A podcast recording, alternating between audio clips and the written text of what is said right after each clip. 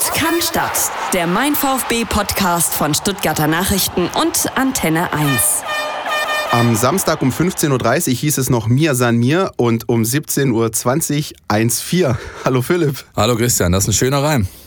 Wahnsinn, was sich da abgespielt hat. Äh, Ja. Wir beide sind heute nicht allein, haben uns einen kompetenten Gesprächspartner in die Box geholt. Dirk Preis ist bei uns Sportchef der STZ und STN. Hallo Dirk. Hallo, schönen guten Tag.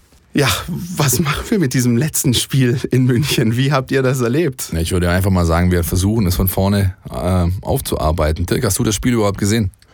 Ich war nicht in München dabei, aber ich habe mir ähm, das Ganze im Fernsehen angeschaut. Allerdings habe ich die Konferenz angeschaut. Ja. Ähm, und da kam, obwohl es so spektakulär war aus Stuttgarter Sicht, kam der VfB natürlich eher weniger vor, weil die, die äh, Leute da eher auf die Konferenz gegangen sind und diese Abstiegsduelle natürlich im Vordergrund standen. Und dann kam zwar fünfmal der Schwenk nach München und dass da viermal davon das Tor auf der Hattest du, jeden, Bayern-Seite quasi fällt, war nicht vorauszuahnen. ja, hattest du so das Gefühl, wenn sie dann immer reingeschrien haben, so Tor in München, das sind sie, jetzt ist, sind die Bayern wieder dran und dann kam jedes Mal noch ein Tor, war es so?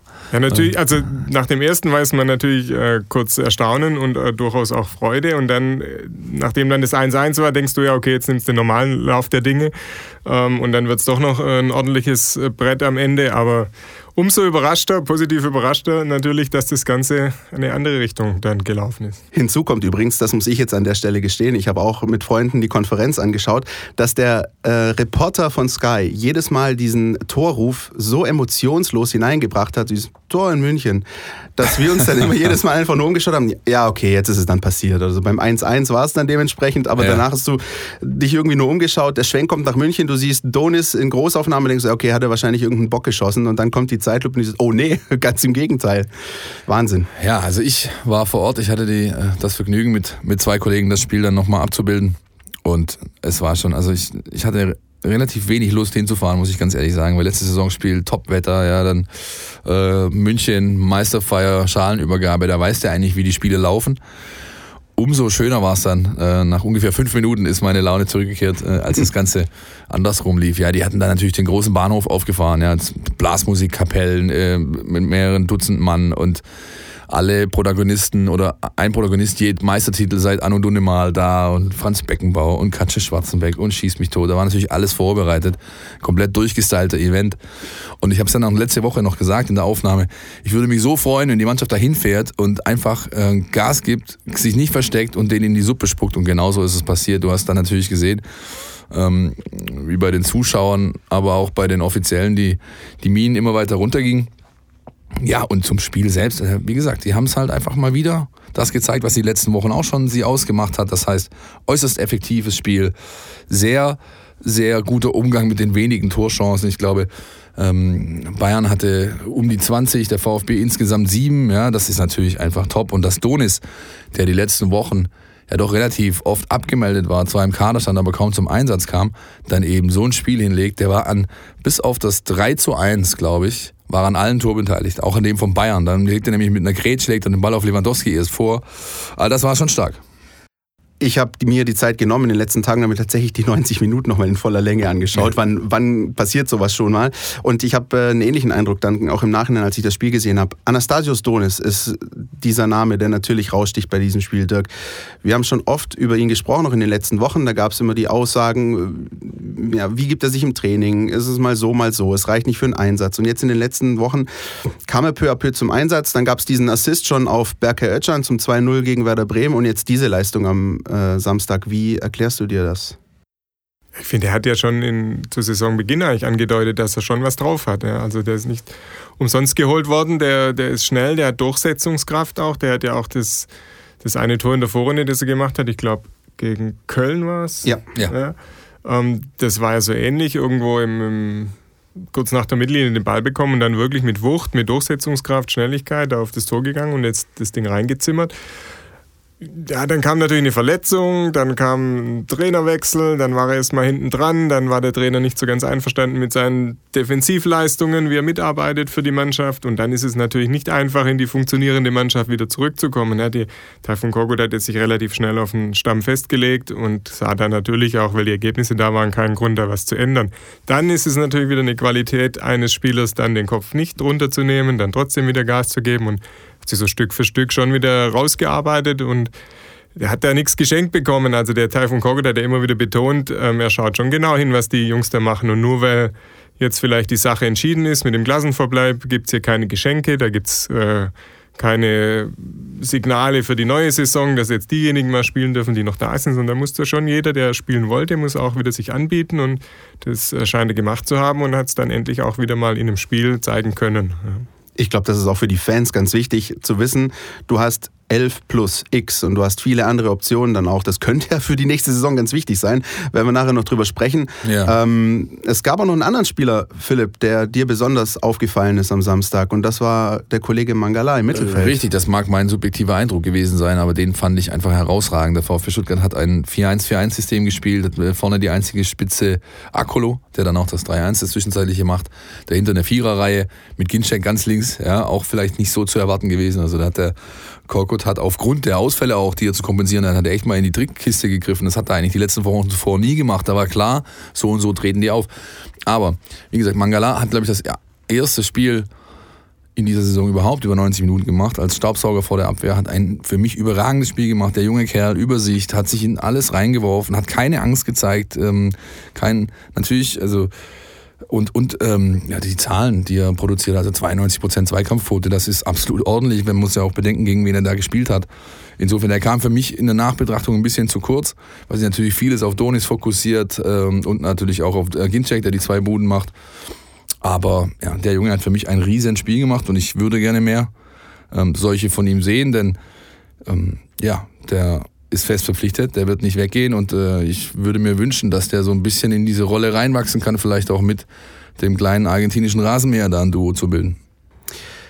Müssen wir irgendwie über die Bayern reden an der Stelle und, und uns irgendwie die Frage stellen, was wäre, wenn es in dem Spiel noch um was gegangen wäre oder blenden wir das jetzt auch einfach mal aus? Also zumindest sind sie ja mit der ordentlichen Kapelle da angetreten. Also die sind ja die, die Wochen davor haben sie oft genug auch eine B11, manche sagen C11 aufs Feld geschickt. Die Frankfurter zum Beispiel haben 1-4 verloren und da haben einige Nachwuchskräfte gespielt bei den Bayern. Dieses Mal war Lewandowski an Bord, ähm, war die Abwehr gut besetzt. Also ist nicht so, dass die gesagt haben, jetzt schaukeln wir mal mit der B11 hier das letzte Saisonspiel über die Bühne, sondern die, die wollten, glaube ich, schon äh, das Ding hier nicht äh, sich vermiesen lassen, ihre große Feier. Von dem her, dass dann vielleicht äh, am Ende das eine oder andere Prozent fehlt, mag Mag dann klar sein, wenn du, wenn du eh schon durch bist und vielleicht schon so ein bisschen im Feiermodus, aber von vornherein haben die nichts weggeschenkt, glaube ich, an dem Samstag. Mm, so sehe ich ähnlich, ja. Ich mhm. glaube, die sind überrascht worden. Die sind überrascht worden und konnten dann den, den Hebel nicht mehr umlegen. Zum einen von der VfB 11, die halt, also zumindest äh,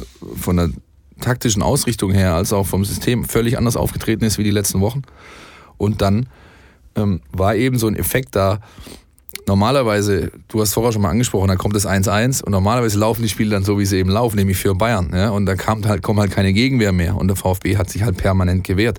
Wenn man gerade die Situation vor dem 2 1, als Donis dem Chames die Pille quasi vom Schlappen klaut, sich um ihn rumdreht und dann einfach mal durchstartet, da hast du, ich habe zum Beispiel Niklas Süle gesehen, der hat sich mit, der, mit einer Grazie eines Öltankers hat er sich umgedreht, da waren, da war einfach, da waren die Griffigkeit nicht da, die sie sonst haben. Vor dem 3-1 äh, Mats Hummels, der Erik Tommy so ganz locker lässig so eine Hand auf die Schulter legt, ihn quasi begleitet in den Strafraum rein, ihn köpfen lässt, nachher noch äh, abseits äh, moniert und so gesagt, den, den, hat dann einfach der, der Grip gefehlt, nochmal in dieses Spiel reinzukommen. Und dann ist es eben auch ein Stück weit, ähm, das darf man, glaube ich, ruhig so sagen, die Qualität des VfB dann aus solchen, wenn auch wenigen Situationen vorne halt das Maximum rauszuholen. Und ich persönlich finde, auch wenn es jetzt ähm, ein Spiel war, das für die Bayern eigentlich kaum Bedeutung hatte, es ist ein gutes Signal für die Bundesliga, weil wir haben auch darüber schon gesprochen, diese Langeweile, die eintritt, ähm, Zeiten, in denen die Meisterschaft am letzten Spieltag entschieden wird, sind lange vorbei mal mit Blick auf die nächste Saison, das ist natürlich dann noch wieder ganz anders ein anderer Trainer. Aber Jupp Heynckes hat selbst in der Abschlusspressekonferenz gesagt, er würde sich wünschen, dass die Gegner mal ein bisschen mehr, ähm, bisschen mehr dagegenhalten und dass auch nicht vielleicht in den Umfragen vor der Saison irgendwie 17 von 18 Trainern sagen, der FC Bayern wird Meister und das wird alles so ein Selbstläufer.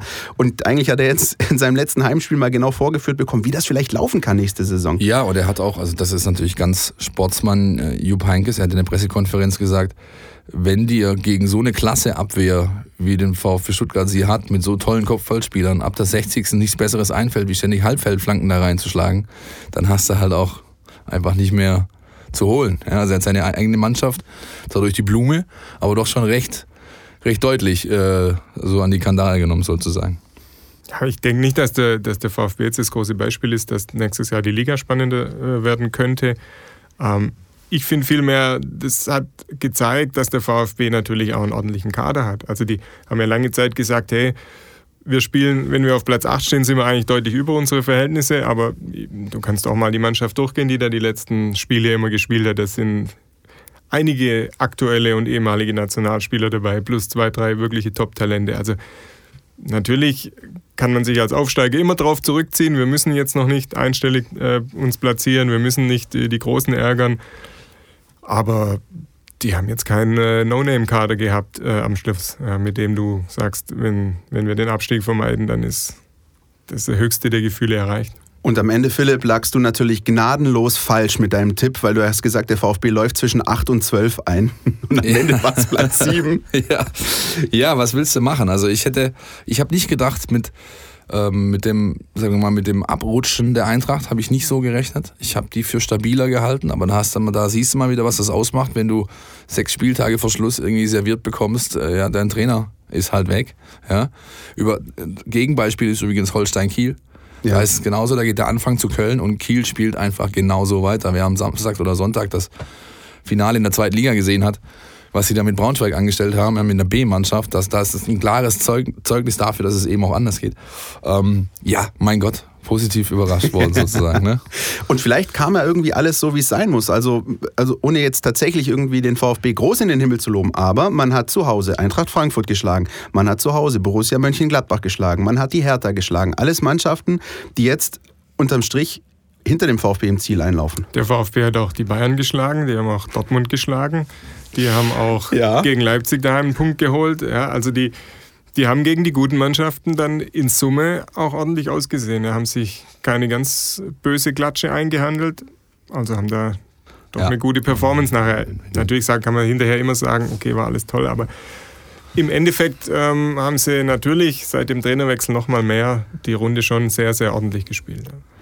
Ja, Michael Reschke freut sich ein Loch im Bauch. Rückrunden-Vizemeister, ist doch schön. Ne? Grandios. Ja. Entsprechend gab es ähm, viel Grund zu feiern. Oh ja, die Jungs ähm, hatten erstmal, also das lief atypisch ab wie sonstige Spieltage. Normalerweise sind sie ja relativ schnell nach dem Spielende in der Mixzone, um dann da diesen offiziellen Medienpart irgendwie zu absolvieren und dann duschen, Bus nach Hause. Durch die Meisterfeier, das war ja so mit Abpfiff, kamen da hunderte kleine Einzelmännchen auf den Platz, haben alles mögliche ausgerollt, aufgestellt, Konfettikanonen, Ramtamtam, ja. Da haben die Jungs natürlich auch gesagt, die konnten ja nicht mal richtig zur Kurve mit denen feiern, weil sofort hier das große Programm abgefahren wurde. Dann sind die duschen gegangen haben uns also alle so warten lassen und wir standen dann so locker 20, 25 Minuten in der Mixzone, da war nichts außer den Stuttgarter Journalisten. Dann kam irgendwann Busfahrer Jürgen Dispan, großartiger Kerl, der meinte so, Jürgen, wie sieht's aus? Wann kommen denn die Jungs? Ach, die lassen sich schon Zeit, aber ich kann da eigentlich schon sagen, das wird eine lustige Rückfahrt. Bloß leider nicht für mich, ich kann nichts trinken. Das waren, das, das waren seine Worte. Und dann hat er sich, glaube ich, mehr oder minder direkt äh, zum Perkins Park gefahren. Ich glaube, ein paar haben noch einen Ab Ab Absteiger oder eine Ab äh, Abbiegung zum Vasen genommen, um dann noch was zu essen, aber dann waren die im Perkins Park feiern. VfB 2 Jungs auch dabei, da gab es einiges zu sehen auf gewissen sozialen Netzwerken. Ja, und dann haben die natürlich nochmal es krachen lassen. Die waren die Woche davor schon in Mamici, ja, und haben da auch äh, ihren Spaß gehabt. Steht ihnen zu, ja. Und äh, im Bix gab es jetzt Anfang der Woche nochmal eine große Abschiedsgala für die Saisonabschlussgala. Jetzt spielen sie noch ein, zwei ähm, ja, Spiele unter der Woche. Es gibt einen Fan-Kick am Ende der Woche. Sie machen ein Benefizspiel in Zwickau. Und ja, im Großen und Ganzen, das steht ihnen vollkommen zu. Immerhin hat keiner den Abstecher noch äh, ins Leonhardtviertel genommen und hat da ein bisschen über die Stränge geschlagen, wie es manch anderer schon getan hat. Partybilder aber gibt es übrigens auch bei uns auf der Seite Stuttgarter Nachrichten, gerade aus dem Bix ähm, sind ja. die gestern Nacht noch eingelaufen. Da könnt ihr gerne mal vorbeischauen. Ähm, wir haben uns sagen lassen aus sicherer Quelle, dass das doch ganz interessant ist für den einen oder anderen Leser, diese Bilder von diesen Feiern. das ist richtig, ja. Nun geht es aber genau am nächsten Tag schon nahtlos weiter, ähm, beziehungsweise zu Beginn der Woche mit einer ähm, ja, ich würde schon sagen, denkwürdigen Pressekonferenz äh, mit Sportvorstand Michael Reschke. Da wurde einiges bekannt gegeben. Lasst uns das mal vielleicht mal kurz nacheinander aufrollen. Es wurde bekannt gegeben, dass ab 2019 mit Jako ein neuer Ausrüster für den VfB Stuttgart am Start ist. Wie überraschend kam das und wie ist das so wahrgenommen worden in der, in der Journalie zum einen und zum anderen ähm, in den sozialen Medien? Ich glaube, da können wir gleich auch noch mal kurz drüber sprechen. Dirk, wie, wie ist da dein Eindruck gewesen? Also die mega Überraschung war es für uns vor allem nicht mehr, weil wir ja schon vor einigen Wochen äh, darüber berichtet hatten, dass da Gespräche stattfinden. Ähm, deshalb war das durchaus eine, eine Möglichkeit, die, die schon länger bekannt war mit, mit Jako. Und jetzt ist es so geschehen und ähm, ja, nach allem, was man hört, ist es nicht die schlechteste Wahl, auch wenn viele jetzt sagen, oh, jetzt müssen, ist der VfB schon in Jakko spielen. Das ist, glaube ich, eine Meinung, die nicht mehr ganz so haltbar ist in den heutigen Zeiten, weil gerade die, die Big Player, Adidas, Nike und zum Teil auch Puma, eben ihre Strategie auch geändert haben. Die, die buttern in die ganz großen Clubs rein, ähm, sind dort dann wirklich stark vertreten, teilweise ja auch als Teil, als, als Aktionär. Ähm, ja, und dann, dann stellt sich für den Club, für so einen Club wie den VfB natürlich die Frage, wo bin ich am besten aufgehoben? Und da haben sie sich jetzt dafür entschieden, dass das bei Jakko der Fall ist. Es wurde ein bisschen belächelt, Philipp. Ähm, du hast da die eine oder andere äh, Reaktion aufgeschnappt im Netz. Wie ist da so generell die Tendenz gewesen? Also die, die Gro, es es gab Leute, wie immer, es gab immer drei Sachen. Die sagen, es gab Leute, die sagen, du ist mir doch egal, ob sie die zahlen ihre Kohle. Dazu können wir nachher noch kommen, was Jago nämlich bezahlt. Mhm. Das ist ganz ordentlich. Äh, dann gab es Leute, die sagen, dieses aus der Region ist doch super. Ja. Und außerdem sahen die Trikots in den letzten Jahren, die Jako geliefert hat, für die Bundesliga gar nicht so schlecht aus. Und dann gab es eben, das ist der, der Löwenanteil der Leute, der sagt, oh Gott, jetzt spielen die schon in so Kittel, dann nicht mal unsere Amateurkicker. Also, also ja, Wald- und Wiese Bezirksligamannschaften laufen in besserem Trikot auf als der VfB. Ähm, ich bin da eigentlich bei dem bei denen, die sagen, ich finde es gar nicht so schlimm. Weil erstens designtechnisch, wenn ich mir anschaue, was äh, zum Beispiel Darmstadt in der Aufstiegssaison für ein schönes Trikot hatte, was äh, Hannover hatte, was Leverkusen jetzt hat, aber auch Eintracht Frankfurt waren für mich in den letzten Jahren eigentlich immer eine der Mannschaften mit den schönsten Trikots in der Liga war alles Jako. Ja. Dann, wie gesagt, aus der Region. Das sind Hohenlohr, die kommen von hier, Selfmade-Mann, Rudi Sprüngle, früher, äh, oder Sprüngel? Sprügel. Sprügel.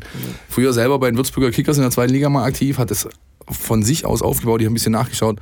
Firma wurde registriert am 9. Äh, September 89, also am Tag der Mauerfall ist er zum, zum Patentamt quasi gelaufen. Grandios. No November, um Himmels Willen, November. Ja. Ähm, 9. November, ein großer Tag, äh, ja. Philipp. Ja. Dann hat er, dann hat er, ähm, dann hat er ähm, äh, die zwei wunderschönen Flüsse in der Region zusammengefasst für den Namen, nämlich Jaxt und Kocher. Ja, das ist, das daraus bildet sich Jako. Und ich würde einfach mal abwarten. Was ich gut finde, ist, dass es ein Hersteller sein wird, der sehr viel individueller auf den VfB eingehen wird, als es Puma zum Beispiel getan hat. Ja, weil eben, wie Dirk angesprochen hat, es ist nicht so ein Riesenplayer, ja, der da andere, andere äh, ja, Präferenzen einfach hat und, und, und deswegen einfach mal abwarten. Exakt, ja, das ist, das ist wirklich ein wichtiger Punkt. Ja. Ähm, man hat das so mitbekommen, auch ich persönlich in den letzten Jahren, so ein bisschen aus dem Innenleben des VfB.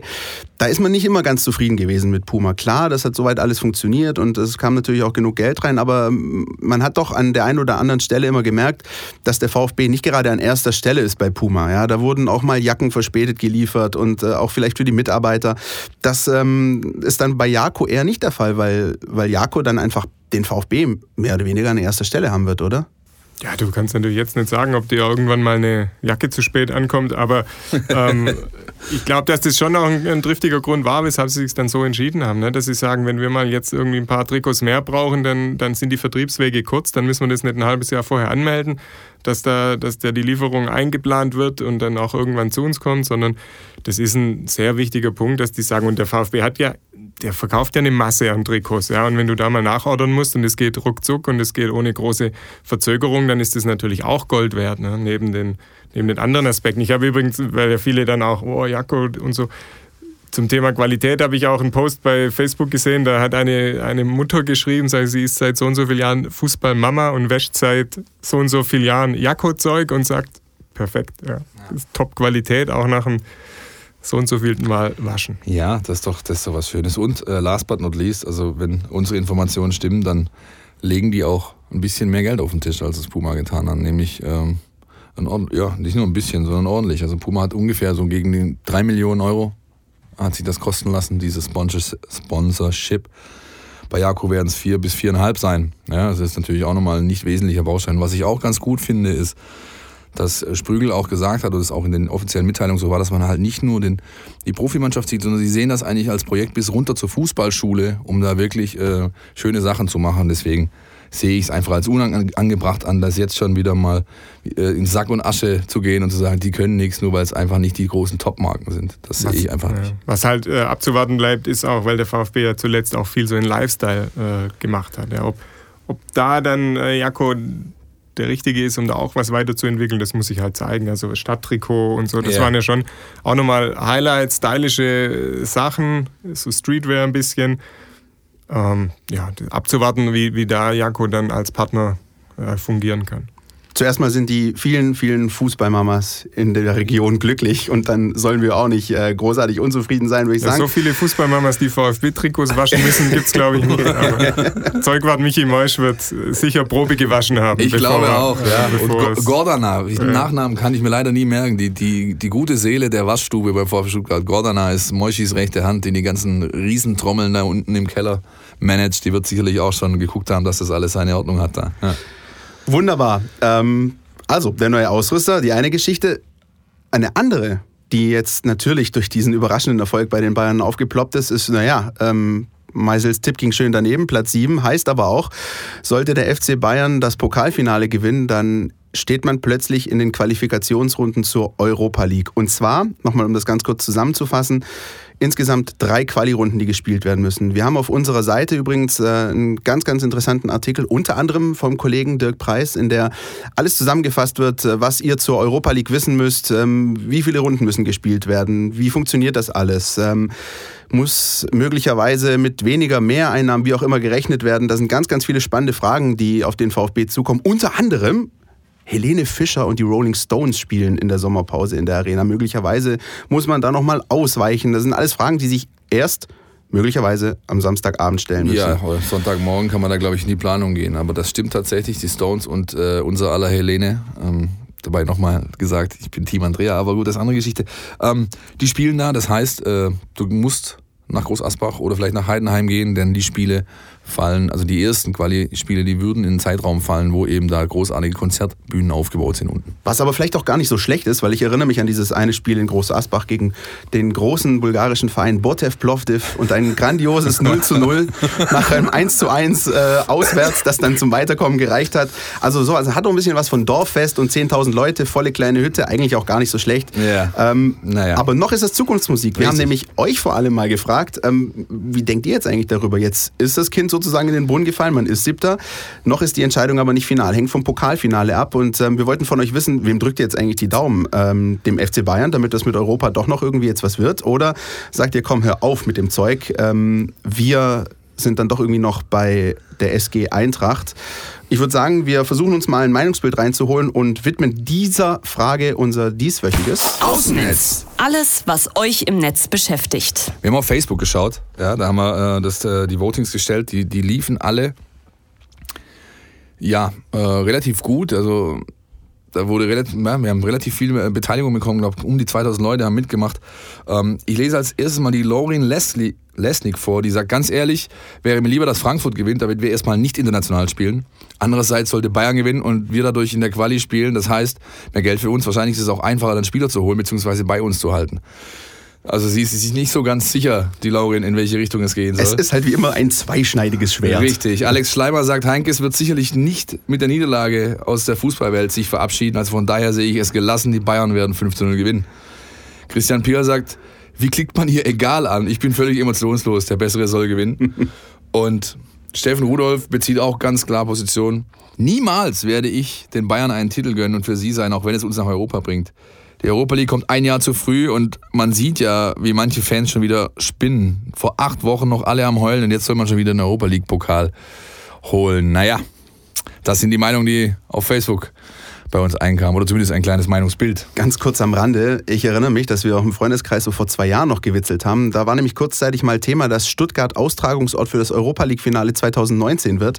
Das ist mittlerweile vom Tisch, weil der DFB sich voll auf die EM 2024 konzentriert. Aber was wäre das denn jetzt für ein Ding gewesen? Also Jetzt googeln die Leute schon, ob Flixbus nach Baku fährt oder so.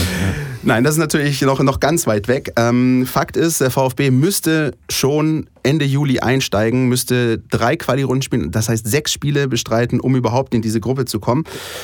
Du hast äh, auch noch die Zahlen von diesem Voting. Also jetzt haben wir uns mal ein paar Stimmen äh, einzeln richtig. rausgepickt. Wie, wie ist denn dieses Also Voting der, der? Anteil, wir haben auf Twitter gefragt, auf zwei Facebook-Kanälen, der Anteil ist eigentlich ganz klar verteilt. 80-20 pro Bayern. Das heißt, die Leute haben schon Blut geleckt, sozusagen. Ja, knapp 2000 Stimmen wurden abgegeben. Dirk, wie siehst du das? Vor allem jetzt mal, wenn man das Ganze so ein bisschen streng nach sportlichen Gesichtspunkten ausrichtet. Ja, Vorbereitung ist ganz, ganz schwierig.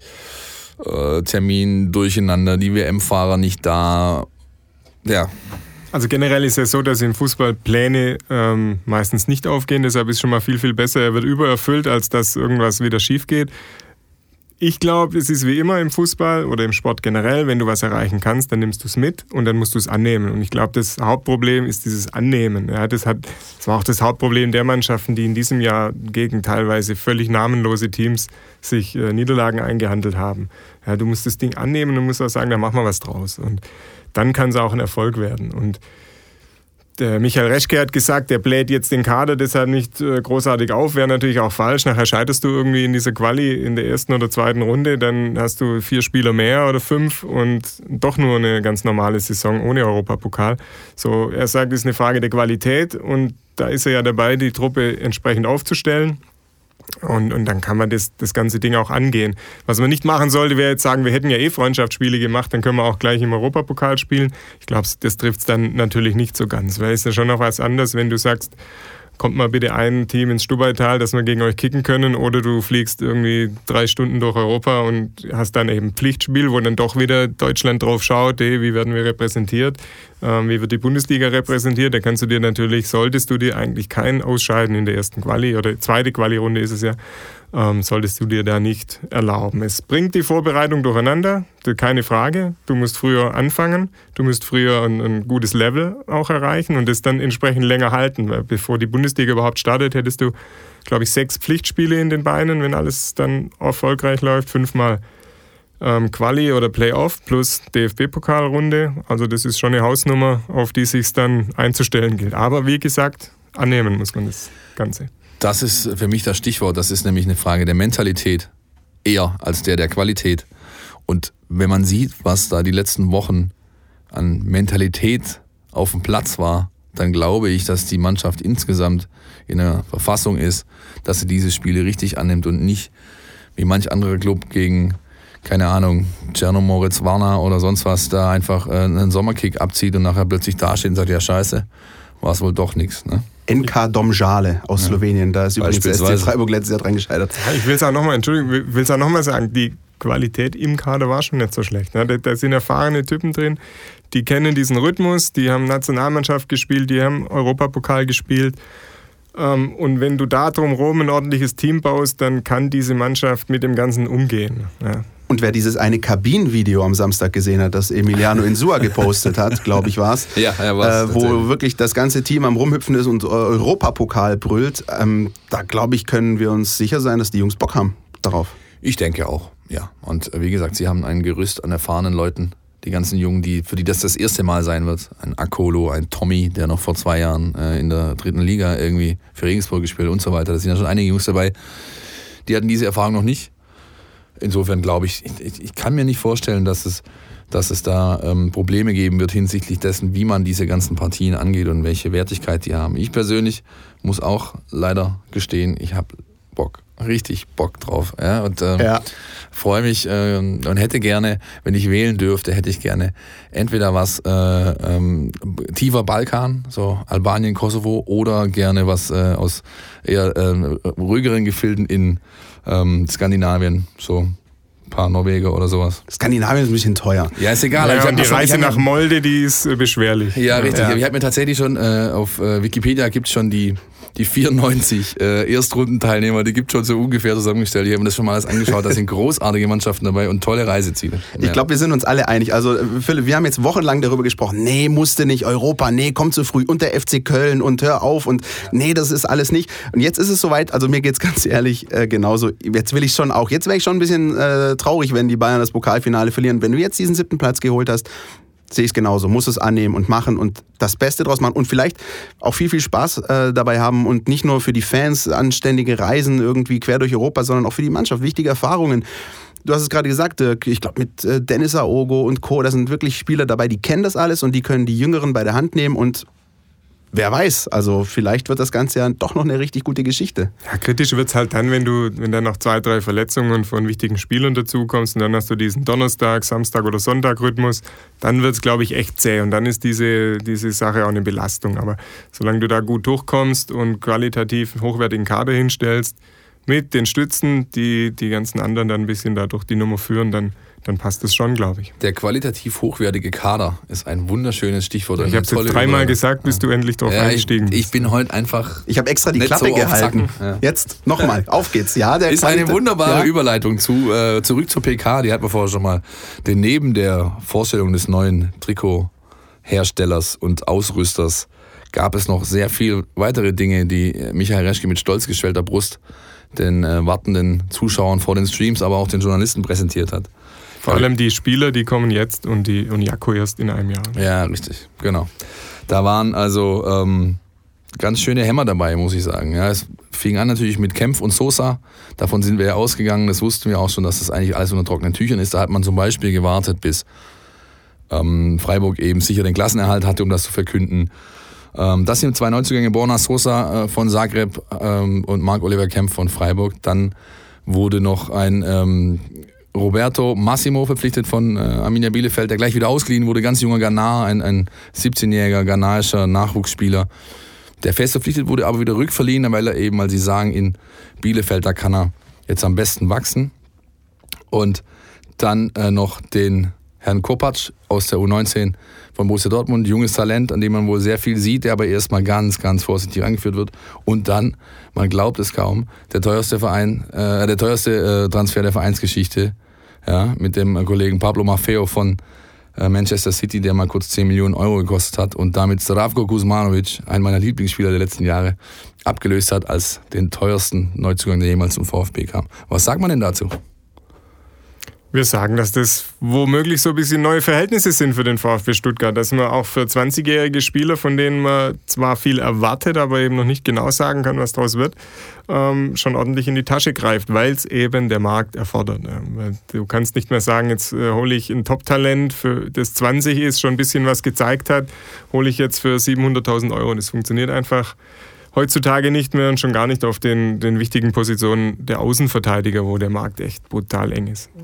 Und gefühlt ist das Ganze mit Blick gerade auf diese Außenverteidigerposition mit viel Weitblick, weil du jetzt äh, auf beiden Seiten einen arrivierten Spieler hast und diesen jungen Neuzugang, der ein bisschen rangeführt werden kann. Auch das ist so auf den ersten Moment eine kluge, weise Entscheidung, oder? Ja, das Gesamtbild scheint jetzt zu passen. Ne? Man hat ja den, den Michael Reschke so als Retro-Reschke verspottet, nachdem er da Aogo, Beck, dann kam noch Gomez, ja, der ähm, auch nicht mehr der allerjüngste ist geholt hat. Ähm, und jetzt wird das Ganze eben, diese, dieses Gerüst wird ergänzt durch die, die jungen Spieler mit, sagt man, viel Potenzial. Ne? Jetzt sind wir sehr gespannt, ob die das einlösen und dann den arrivierten Druck machen und vielleicht sogar am einen oder anderen vorbeiziehen. Vielleicht noch eine kleine Strophe von mir zu Borna Sosa. Über den haben wir ja gesprochen gehabt, Philipp. Singt er jetzt, oder? Ähm, ich könnte es mir vorstellen. Ja. Ach so, nein, so schlimm ist es nicht. Ich fange jetzt nicht mit kroatischen Volksliedern an.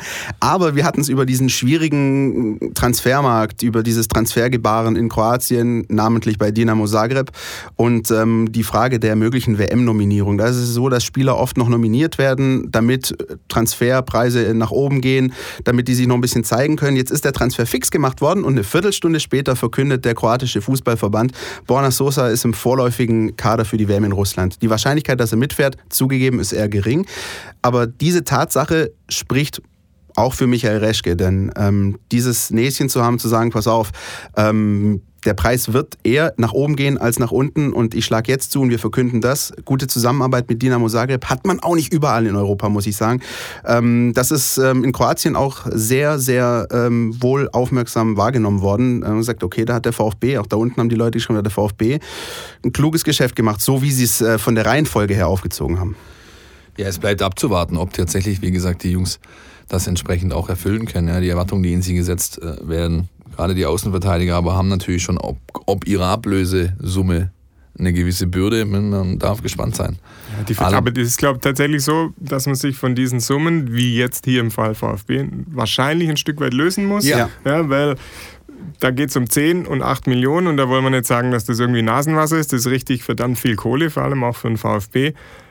Aber die Top-Außenverteidiger die, oder Top-Spieler, die wechseln für 80, 90 und auch dreistellig mittlerweile die Vereine. Ja. Deshalb ähm, sollten wir den Jungs wahrscheinlich jetzt nicht die Megabürde, auch wenn es der Rekordtransfer ist, äh, da aufhalten, ja. weil die jetzt ein paar Millionen gekostet Exakt, haben. Exakt, das sind die Mechanismen des Geschäfts und diese Zeiten, denke ich, auch beim VfB sollten dann vorbei sein, wenn wochenlang auf einen Ciprian Marika geschaut wurde, weil ja. wie spielt er, er ist Nein, der Rekordtransfer, das ist halt es leider zeugt vorbei. einerseits davon, dass sich der Markt komplett verändert hat, es zeugt andererseits aber auch davon, dass der VfB Stuttgart in den letzten 18 Monaten verdammt gute Arbeit geleistet hat. Ne? Man, man hat die Ausgliederung, ein entsprechendes finanzielles Volumen dahinter. Man hat jetzt äh, nicht den Zwang, seinen besten Spieler zu verkaufen. Man hat durch die Platzierung deutlich mehr Fernsehgeld, als mit, mit dem man eigentlich kalkuliert hat, eingenommen. Das sind alles schon Anzeichen dafür, dass da einfach gerade ein guter Job gemacht wird. Die Ausgliederung ist bald jetzt ein Jahr her. Da kann man dann auch mal in aller Ruhe ein Fazit ziehen. Und das fällt zumindest auf den ersten Blick jetzt mal recht positiv aus. Gut, 25 bis 30 Millionen hieß es ja, dass Sie jetzt ähm, zur Verfügung haben für diese Transferperiode und wie du sagst, ohne dass jetzt erstmal mit großem Gewinn verkauft werden muss. Und ich glaube, das ist schon ein Pfund, äh, das dem Michael Reschke das natürlich auch erleichtert hat, die letzten ähm, zwei, drei Monate da zu agieren, neben der sportlichen Planungssicherheit. Michael Reschke hat bei dieser Pressekonferenz auch mehr oder weniger durchblicken lassen, dass das noch nicht alles gewesen sein soll. Ähm, Dirk, du warst ja auch auf der Pressekonferenz, hast auch nochmal nachgefragt, wie sieht denn das jetzt aus, wie müssen wir uns das vorstellen? Ähm, und er hat wohl gesagt, sinngemäß, ja, bis zum 31. August ist da noch alles möglich. Was erwartest du da noch in der Zeit, die, die kommt bis zum Ende der Transferperiode? Also das, das lässt sich ja jeder immer offen. Äh, Wäre ja jeder Manager blöd, wenn er sagen würde, also am 3. August will ich dicht sein mit meinem Kader. Ähm, da kann man natürlich immer noch auf Verletzungen reagieren, aber es ist, glaube ich, nicht jetzt irgendwie Ziel der, der Verantwortlichen sagen, wir warten jetzt mal noch bis Ende der Transferperiode und hoffen noch auf ein Schnäppchen oder so, sondern die haben weiterhin, so schätze ich es ein, richtig gut vorgearbeitet und haben da Ziele, die sie jetzt versuchen wollen zu realisieren, dass wirklich eigentlich der so gut wie vielleicht auf, bis auf ein, zwei Positionen der Kader dann zum Start der Vorbereitung fix sein wird. Ich gehe auch davon aus, dass jetzt eher gestandenere Spieler nochmal dazu stoßen. Also wir hatten, wie gesagt, die, die Retro-Fraktion, dann hatten wir jetzt ähm, nochmal wirklich einen, einen, Talentschuppen, der, der verpflichtet worden ist. Und jetzt wird wahrscheinlich so in dieser, in dieser Zwischenlösung, ja, also so Mitte 20, Ende 20, da werden sicher noch ein, zwei ähm, gestandene Spieler den Verein verstärken. Bei allem Fokus auf die, die jetzt schon da sind und die vielleicht noch kommen werden. Man darf auch nicht vergessen, dass Herr Reschke auch noch weitere Nachrichten da rausgeblasen hat, im Staccato-Takt fast. Ne? Immer hat er zu dem ähm, der Kollege Hinrichsen hat vor ein paar Wochen mal von Michael Reschkes Bauchladen gesprochen. Er hat die ganzen ausgeliehenen Spieler, ja, namentlich zum Beispiel Tobi Werner, Jean Zimmer, äh, Jérôme Anguenet und so weiter, hat er alle abgehandelt. Da wird keiner den Weg zurück zum VfB Stuttgart finden. Für die werden alle Lösungen gefunden, auch wenn ich persönlich mir einen wie Anguenet beispielsweise oder auch Jean Zimmer, der einfach eine Spaßbombe hoch 10 ist, den du in jeder Mannschaft brauchen kannst, so ein Kerl, ähm, den hätte ich schon Chancen eingeräumt, aber dem ist nicht so. Ja, die werden alle bleiben. Zimmer spielt dann trotzdem Bundesliga, Werner auch. Die sind beide aufgestiegen mit Nürnberg und mit Düsseldorf. Anguinet hat in Frankreich, äh, in, in Salzburg eine sehr gute Saison gespielt. Ist da etabliert, äh, fünf Tore gemacht, 43, äh, 23 Saisonspiele. Das passt alles, aber die Jungs werden wohl nicht mehr den Weg zurück zum Verein mit dem Brustring finden. Und dann noch auch ganz wichtig, ähm, Vertragsverlängerung, nämlich mit Emiliano Insua. Ja. Der Samurai hat nochmal zwei Jahre plus Option bekommen, hat sich sehr darüber gefreut, ja, hat da auch entsprechende Postings abgelassen. Ein und ganz emotionales Pamphlet war das. Ja, äh, absolut. Ging absolut. runter wie Öl. Und äh, wer von euch hat geweint? Ich war kurz davor. Ich musste schlucken. Nein, nein, nein, tatsächlich nicht. Aber ich, es ist natürlich schön, wenn, wenn äh, das freut die Fans, wenn da, wenn da jemand sich so emotional bekennt und ähm, ja, er hat die letzten Jahre ja auch gezeigt, dass es durchaus ernst meint mit dem Club. Und natürlich, auch ganz wichtig, Jens Grahl. Die einen freuen sich, äh, äh die auf Twitter unter dem Hashtag SpielerfrauenTV unter, unterwegs sind, weil die Natze bleibt, nämlich seine Frau, die ja mal schon bei Shopping Queen mitgemacht hat. Und nicht so viel wegen Jens Grahl. Ich äh, sehe es ein bisschen anders, denn ich weiß, aus Mannschaftsumfeld, dass Jens einfach sehr, sehr wichtig ist für die Truppe. In der Kabine, auch auf dem Trainingsplatz, auch bei den Spielen dann an der Bank. Das ist ein ganz, ganz wichtiger Faktor. So einen brauchst du in deiner Mannschaft, der einfach ja, die Laune hochhält, der aber auch ehrgeizig ist, der einfach ein, ein, ja, den Team Spirit quasi positiv beeinflusst. Und man muss auch sagen, also äh, man hört ja immer wieder äh, von manchen Spielern, die schon in ähm, zu Jugendzeiten in Vereinsbettwäsche von Verein X geschlafen hätten. Bei Jens Kral war es tatsächlich so, das ist ein Stuttgarter Junge durch und durch. Der kommt hier aus, äh, aus dem Stuttgarter Osten, der, der, für den ist der Verein einfach äh, ein bisschen mehr als für die manchen anderen, die in ihrer Karriere X, Y, Z spielen. Und da glaube ich einfach, dass der richtige Schritt getan wurde, dass man auch mit ihm nochmal verlängert hat. Also Philipp, wenn du jetzt schon so pathetisch bist, ja, wir eh schon wieder auf diesem Trip gerade ein bisschen sind, dann lasst uns doch vielleicht mal ganz kurz ähm, die Saison-Revue passieren lassen und ähm, sagt uns doch einfach mal, was ist so der Moment der Saison gewesen? Der VfB-Moment der Saison. Könnt ihr euch auch gerne nochmal bei uns melden. Facebook, Twitter, ähm, info at meinvfb.de oder die über die entsprechenden Kanäle. Da freuen wir uns über eure Geschichten, vielleicht von irgendeiner bestimmten Auswärtsfahrt. Äh, was ist der VfB-Moment gewesen? Ich frage jetzt mal euch einfach in die Runde. Dirk, was ist denn so dein VfB-Moment 2017, 2018? Ich habe lange überlegt, äh, weil, weil du das mich ja vorhin schon gefragt hast. Ähm, es gibt eigentlich zwei. Das eine war wirklich das, Spiel, das Heimspiel gegen Köln, wo an Skurrilität eigentlich am Ende nicht mehr zu überbieten war, ne? wo diese VfB plötzlich mega unter Druck, dann, dann eigentlich elf Meter für die Kölner wieder zurückgenommen und, und dann stochert der Akolo das Ding irgendwie aufs Tor, das geht dann durch die Beine des Verteidigers, Horn auf dem falschen Fuß, also das war jetzt vielleicht ähm, nicht saisonentscheidend, aber das war einfach ein wahnsinniger Moment, weil es für die Kölner extrem bitter war, weil das hat quasi voll in diese Pleitenserie gepasst und die haben natürlich gesagt, ja, typisch für uns jetzt in unserer Lage. Und für, für den VfB war es natürlich extrem wichtig, dass sie sich zum damaligen Zeitpunkt gerade von den Kölnern schon absetzen konnten. Und das Zweite war eigentlich, ähm, als man dann das erste Mal den Christian Gentner wieder auf einem Foto mit einer Nachricht im Internet, also gesehen hat, okay, dem Junge geht es wirklich wieder gut, weil ich, ich war da auch im Stadion, als, als das Ganze passiert ist. Dann gehst du da raus aus dem Stadion, keiner weiß so richtig, wie, wie geht's dem jetzt, ist es arg schlimm, spielt er jemals wieder Fußball und, und dann der Moment, wo du wusstest, okay, das war jetzt auch mit Glück im Unglück verbunden, war ein heftiges Ding, aber ihm geht es wieder gut und es wird alles wieder okay. Das war eigentlich auch einer der VfB-Momente. Und wie er zurückkam, Christian Gentner. Ja, Phänomenal. Ganz, ganz, ganz starke Runde gespielt insgesamt. Bei mir sind es auch zwei Momente. Einmal ganz klar sportlich, das Spiel in Freiburg war für mich so persönlich der, der Knackpunkt. Ab da wusste ich, okay, du steigst einfach nicht mehr ab. Ja, das, das wird jetzt reichen, diese 36 Punkte. Und mit dem, was wir noch auf dem Spielplan zu absolvieren hatten, war irgendwie klar, das wird funktionieren. Ähm, der wichtigere Moment aber, der hatte nichts mit dem sportlichen Auftritt zu tun oder mit dem Spiel, sondern es war tatsächlich in La Manga im Trainingslager, nämlich die Antrittspressekonferenz von Mario Gomez. Ich hatte sehr, sehr große Bauchschmerzen, als äh, die Verpflichtung von Gomez bekannt gegeben wurde, weil der eben da kommt von dieser hochbezahlten Nicht-Mannschaft, ja, wo 25 Individualisten abwechselnd, abwechselnd Trainer auf der Nase rumtanzen, ja, und ähm, ich dachte, huh, geht das gut, jetzt kommst du, holst du ihn hierher, der von vornherein gleich einfach die Hierarchie deutlich durcheinander wirbelt, der auch äh, monetär natürlich eine gewisse Hierarchie durcheinander bringt. Geht das gut in der Situation, wo du eigentlich Spirit, Teamgeist brauchst, alle müssen zusammenhalten? Hm, ist es nicht vielleicht der finale Knockout für genau diese Parameter und genau das Gegenteil war der Fall. Wir hatten ja auch letzte Woche wieder drüber gesprochen. Mhm. Mario Gomez, sein ganzes Auftreten hier, seine Integrität, mit der er einfach alles, was er tut, irgendwie untermalt. Das ist schon großartig, hatte ich so nicht erwartet und war natürlich, wenn man wieder den Bogen zum Sportlichen schlägt, auch ein ganz, ganz wichtiger Faktor für den Klassenerhalt. Durch seine Tore, aber, aber eben auch da äh, deswegen, weil er eben vorausgeht, ja, weil er diese Mannschaft führt, weil er wirklich ein Kapitän ohne Binde ist, wie man so schön sagt. Definitiv. Ist bei mir genauso. Zum einen die, äh, dieser Tag der Verkündung, dass Mario Gomez zum VfB kommt, war, weiß ich noch, bei uns in der Redaktion auch Halligalli, war Wahnsinn. Und ähm, da, da vielleicht mit dem Sportlichen verbunden noch dieses, dieser Doppelpack gegen die TSG Hoffenheim äh, vor zehn Tagen. Das war wirklich dieses Gefühl, okay, der VfB ist wieder da. Und auch so ein bisschen dieses, diese Message, der VfB ist nicht mehr nur noch eine graue Maus, wie es oft in den letzten Jahren war, sondern ähm, du bist imstande, einen gestandenen Nationalspieler zurückzuholen. Der hat wieder mehr oder weniger Sehnsucht auch nach dem VfB und ja, dieses, dieses Gefühl, der VfB ist nicht einfach irgendwas. Ähm, der andere Moment ist vielleicht ein bisschen skurril, äh, ist auch gegen den ersten FC Köln, Dirk. Allerdings das Rückspiel in der Rückrunde, als der VfB in Köln gespielt hat und ähm, Andy Beck sein äh, historisches Tor für den VfB geschossen hat. Ähm, das war dann in dem Moment äh, das 3-1, glaube ich, kurz nach der Halbzeit.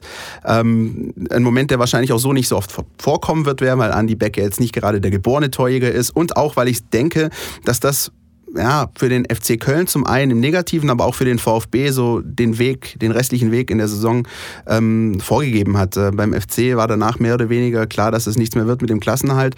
Und äh, der VfB war da endgültig auf dem Weg raus aus dieser Abstiegszone und hat sich immer, immer weiter nach oben orientiert. Also das war für mich so ein ganz besonderer Moment. Ach, war das schön. War einiges geboten auf jeden Fall. Ich glaube, es gab schon langweiligere Saisons da unten an der Mercedesstraße. Insofern schöne, schöne Runde mit einem ja, würdigen Abschluss. Und jetzt schauen wir eben mal, was da in der Sommerpause jetzt sich noch tut, sowohl hinsichtlich Transfers, sowohl hinsichtlich irgendwelcher Aktivitäten. Schon am Sonntagmorgen wissen wir dann eigentlich mehr und können so auch ein bisschen planen, wie denn dann die nächsten Wochen sich gestalten werden. Und nach der Bundesliga ist vor der WM. Richtig. Was machen wir denn da? Dirk, Du wirst nicht nach Russland fahren. Wir schicken den Kollegen Marco Seliger. Wir schicken den Kollegen und hoffen, dass er sich wohlfühlt und uns ordentlich äh, Bericht erstattet, was da ja. unten abgeht. Er hat immerhin nicht wie Hajo Seppelt ein vorläufiges Einreiseverbot erhalten. Nee, sein Visum ist seit äh, Wochen bestätigt. Seit Wochen sogar. Ja. ja, er wird natürlich unsere Speerspitze sein vor Ort. Wir werden aber auch hier, glaube ich, insgesamt neun oder zehnköpfiges Team zusammenstellen, das die WM in aller Form abbildet. Natürlich auch den Fokus legt auf die potenziellen VfB-WM-Fahrer, namentlich Mario Gomez, Taku Asano, der dann zwar nicht mehr eigentlich VfB-Spieler ist, aber eben gerade noch war. Borna In der Vorrunde schon noch, ne? Ja. Ja, aber der Vertrag, ah, natürlich, 30.06. Oh, um Himmels Willen. Ja, danke, danke, danke, danke. 30.06. natürlich, bis 30.06. läuft sein Leihvertrag. Ähm, Marcin Kaminski, Borna Sosa und unser aller, unser aller Benjamin. Lieblingslockenkopf Benjamin Pavard. Richtig. Da bin ich übrigens sehr, sehr gespannt. Also auf, gerade auf Frankreich mit ohne Pavard bin ich sehr gespannt, generell was das Turnier angeht. Aber ich würde mich so freuen, ihn da in der Startelf zu sehen und die Marseillaise schmettern. Ich glaube, das wäre auch so ein Moment, wo man, glaube ich, aus VfB sich durchaus stolz sein kann, dass da so ein Spieler auf dem Platz steht. Die Fans hatten ja den Mario Gomez als Namensvorschlag Benjamin für seinen Sohn. Für seinen Sohn? Favorisiert, ja. aber er hat es nicht wurde, drauf gehört. Nee, es wurde Levi, ne? Genau. wenn ich es richtig weiß. Ja. Gut, was es natürlich von uns auch noch gibt, ist nicht nur der redaktionelle Fokus hier auf unseren äh, Portalen ähm, auf die deutsche Nationalmannschaft und das Turnier, sondern auch von Chris und mir wird es regelmäßig was auf die Ohren geben. Wir haben nämlich das Dacia-Duo geplant. So heißt unser glorreicher WM-Podcast, den wir, den wir bald starten werden. Ob er glorreich wird, wird sich zeigen. Allerdings der Name ähm, ist schon mal ganz lustig. Auch danke nochmal an euch da draußen, denn ihr habt euch viel beteiligt. Wir hatten dann am Schluss einen ganzen Pool an Vorschlägen, aus dem wir aussuchen konnten. Dacia Duo ist es geworden. Ihr kriegt es über die regulären Kanäle, so wie bisher auch, ja, über, über Soundcloud, über Spotify, bei Antenne 1, bei Stuttgarter Nachrichten, hoppala, ähm, zu hören. Und wir nehmen uns jetzt eine kleine Auszeit und gehen dann, glaube ich, äh, vor der WM zum ersten Mal mit einer Folge raus und sind auch schon selbst sehr gespannt, wie das dann werden wird. Der Philipp ist so nervös, der knallt schon gegen das Mikro ja. vor lauter Aufregung. Zittert auch ein bisschen jetzt. Ja. Ne? Es könnte natürlich großartig werden. Ähm, ja, wir freuen uns auf, auf die Aufgaben. Wir freuen uns auch darauf, euch ähm, von der Weltmeisterschaft äh, mit Informationen zu beliefern. Einerseits, wie gesagt, Podcast, andererseits aber auch mit den Kollegen vor Ort. Wir werden einen WM-Blog haben, der live geht äh, demnächst und wo ihr dann alle News rund um die Nationalmannschaft und auch so ein bisschen mit dem Fokus auf die VfB-Spieler auch hin und wieder mal bekommen werdet von uns. Richtig. Und zum Schluss bleibt mir einfach auch noch mal kurz Danke zu sagen. Wir haben jetzt 30 Folgen hier kurz äh, aus der Hüfte rausgeschossen. Ja, zum einen mal Dank natürlich an die Antenne 1, die uns hervorragend unterstützt, an alle Gäste, die da waren, aber auch an euch Hörer und Follower da draußen, die euch regelmäßig meldet, uns Feedback gegeben habt, gesagt habt, hey, das ist gut, das ist nicht so gut, mach doch mal dies, mach doch mal jenes. Also mir hat es einen Heidenspaß gemacht. Ich freue mich schon auf die nächste Runde, muss ich sagen. Ich glaube, das wird möglicherweise spannend, Philipp. Ja, es, es wird spannend. Ja, Wann schön. fangen wir eigentlich an dann mit dem Gibt es auch einen Europa League Podcast ab mm, Ende Juli? Das wird, oder? das wird tatsächlich schwierig, ja. Also wir hatten, also wir hatten so geplant, dass wir mit ein, vielleicht zwei Folgen vor der WM rausgehen und dann eben zu jedem deutschen Spiel eins. Also maximal wären es dann, glaube ich, zehn Folgen WM-Podcast. Und dann könnte es einen nahtlosen Übergang geben zum VfB, mein VfB-Podcast äh, Nummer eins für die kommende Runde, wenn der VfB dann schon bei Je nach Gegner kann das Dacia-Duo vielleicht dann äh, am Start bleiben. Ja. oder wir machen, wir machen die erste Folge irgendwie ein bisschen, keine Ahnung, aus Tallinn oder aus Chisinau oder aus Baku, was weiß ihr ich. Ihr lieben Hörer da draußen, ihr nehmt gerade teil an der ersten Brainstorming-Sitzung zur neuen Saison, was den Podcast angeht. Zum Schluss auch noch, ganz ehrlich, Dirk, auch dir nochmal vielen Dank. Du warst nicht zum ersten Mal hier zu Gast, hast, äh, glaube ich, auch ein bisschen Spaß gehabt beim Mitmachen, auch heute wieder. Und dann würde ich einfach mal sagen, wir verabschieden uns für ein paar Tage. Für, ja. für mich wird übrigens Dirk ähm, der Likör namens Poyampalo in Erinnerung bleiben. Damals ging bei War großartig, denn ja. den finde ich bis heute Starker noch klasse. Spruch, ja, das ist richtig. Ja, in diesem ja dann würde ich sagen, bis zur nächsten Saison. Bevor es schlimmer wird, hören wir ja. auf. So sieht's aus. Danke. Tschüss. Schöne Sommerpause euch. Ciao. Ciao. Pott kann Stadt. Der Mein VfB Podcast von Stuttgarter Nachrichten und Antenne 1.